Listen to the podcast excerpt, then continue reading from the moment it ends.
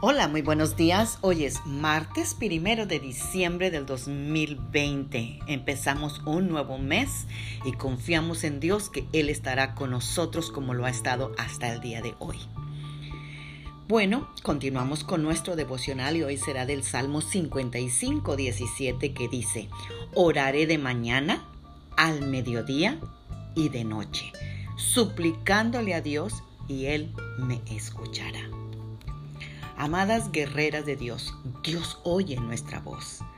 Nuestra voz ante Él es inconfundible. Podemos estar seguras de que Él nos oye y actúa para traernos la salvación.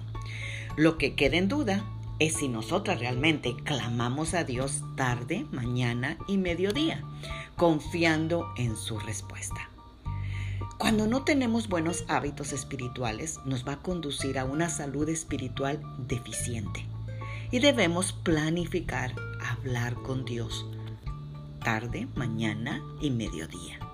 Si no tenemos un plan de oración, por muy buenas que sean nuestras intenciones, oraremos muy poco por supuesto que programar y cumplir un horario para orar no nos va a garantizar que la oración sea eficaz, pues siempre se puede caer en el error de que se convierta en mera religiosidad, costumbre y repetición.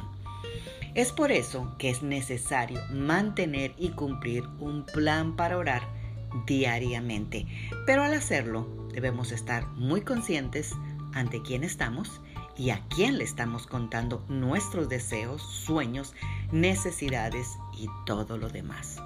Pero sobre todo, quién estamos agradeciendo cuando obtengamos la respuesta. Ya que si oramos mañana, tarde y noche, prepárate porque las respuestas vendrán. Oremos.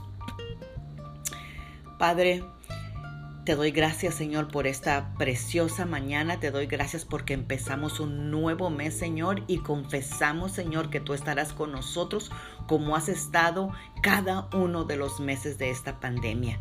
Señor, tenemos aún cargas en nuestro corazón acerca de cosas en nuestras vidas que necesitamos tu gracia, necesitamos tu poder. Padre, venimos pidiéndote que oigas nuestra voz y oigas nuestro corazón mientras, Señor, te estamos compartiendo cada cosa que nos inquieta, cada cosa que nos preocupa, cada cosa que necesitamos. Además, querido Padre Celestial, toca a cada una de las personas por las cuales estoy preocupada, por las cuales te estoy clamando, por las cuales te estoy pidiendo, Señor, y desde ya te doy las gracias por escucharme, por salvarme, en el nombre poderoso de Jesús. Amén. Bendecido martes, Magda Roque.